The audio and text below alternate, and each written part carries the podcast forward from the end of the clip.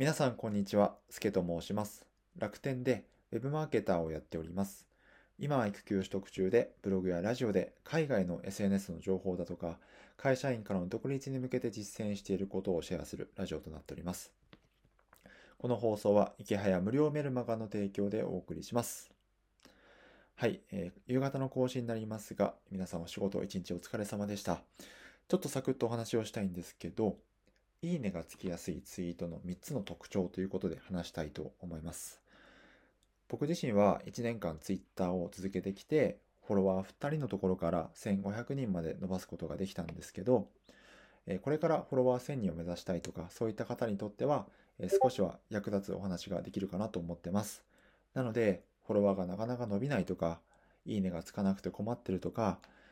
ちょっとツイッター最近楽しめてないなっていう方、はい、えっ、と、まあ、反応がつけばつくほど楽しくなってくると思うので、ぜひ今日のお話、えー参考にしてみてください。先にいいねがつきやすいツイートの3つの特徴を話をすると、1つ目は悩んだことまとめ。はい。2つ目はツイッターの新機能ですね。3つ目は実績を公開の3つです。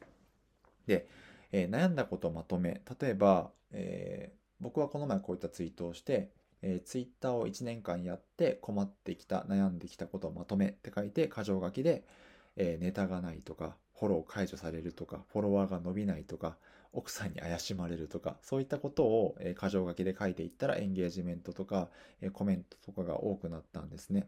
なので、意外と自分しか悩んでなかったようなことでも、意外とみんなも悩んでたりするので、そこで共感を呼んで、えーいいねとかフォローフォローにつながりやすくなるので、ぜひやってみてください。もう1ヶ月の方でも3ヶ月の方でも、今不安に思っていることでもいいと思います。そこを箇条書きで自分でまず書き出してみて、それを整理して分かりやすいようにツイートするですね。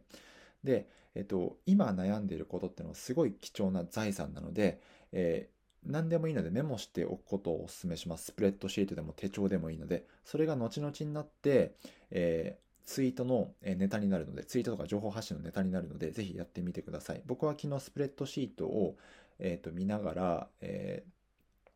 例えばラジオ放送とか、そういったネタに使えるように話をしているので、えーこの今悩んでいることをメモしておくってことをぜひやってみてください。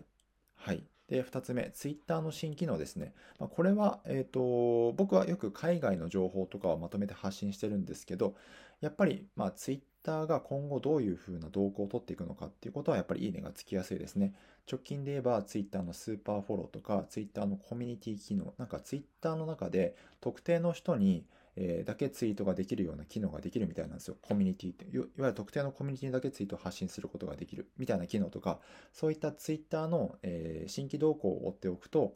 えーまとめて発信とかするといいねとかエンゲージメントがつきやすくなるので、もし海外情報とかあの探っているとか、あの最新情報をまとめて発信したいということであれば、Twitter の動向とかを追っておくといいかもしれません。はい。で、最後、実績ですね。これ例えば、僕がこの前した、えっと、1万円稼ぐためにした3つのこととか、5万円稼ぐためにした3つのこととか、え自分が稼いだ実績っていうものをなんで稼げたのかっていうことを内訳とか、えステップとかを分かりやすく、えー140文字以内で発信をしてあげると、結構、えー反応が良かったですね。あれ、ちょっとマイクがずれてたので、すいません、変えます。はい。なので、えっと、まあ、実績をつければ、えっと、フォロワーも伸びてくるので、えー例えば1万円稼げてたら1万円までしたことを3万円、5万円、10万円、15万円って形で、どんどんどんどん実績が積み上がっていくことに比例して、えーどういうふうに、えーその実績を出してきたのかってことを、えーツイートすると、えフォロワーとかエンゲージメントも伸びると思うので意識してみてください。はい、ちょっと駆け足でしたが、えっと、まとめて最後言いますね。1つ目、悩んだことまとめ。2つ目、ツイッターの新機能。3つ目、実績ですね。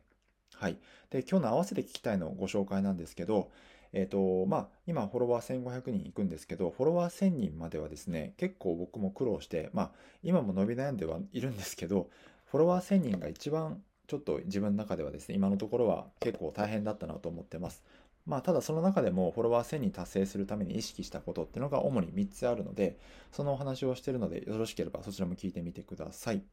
はい。ということで、えっと、今日はここまでとします。えーいいねがつきやすいツイートの3つの特徴でした。皆さんも、え参考にしていただけると嬉しいです。ということで、今日も一日お疲れ様でした。すけでした。